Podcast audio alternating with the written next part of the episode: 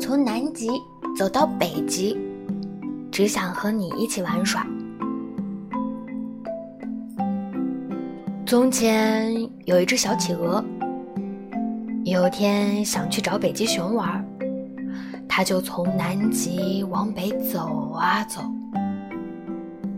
走了好久好久，走到了赤道，想起来家里门没关，于是它又往回走啊走。走了好久，回到了家，关上了门，然后又重新出发往北走。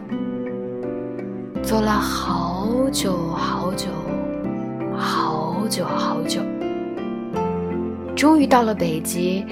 小企鹅去敲北极熊的门，说：“北极熊，我是小企鹅，我们出来玩吧。”不玩。北极熊傲娇地说。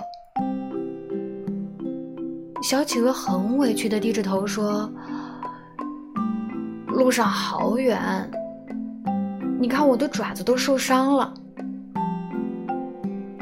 眼看着小企鹅就快哭了，北极熊无奈的说：“那那好吧。”然后把小企鹅放在自己的怀里，进屋去了。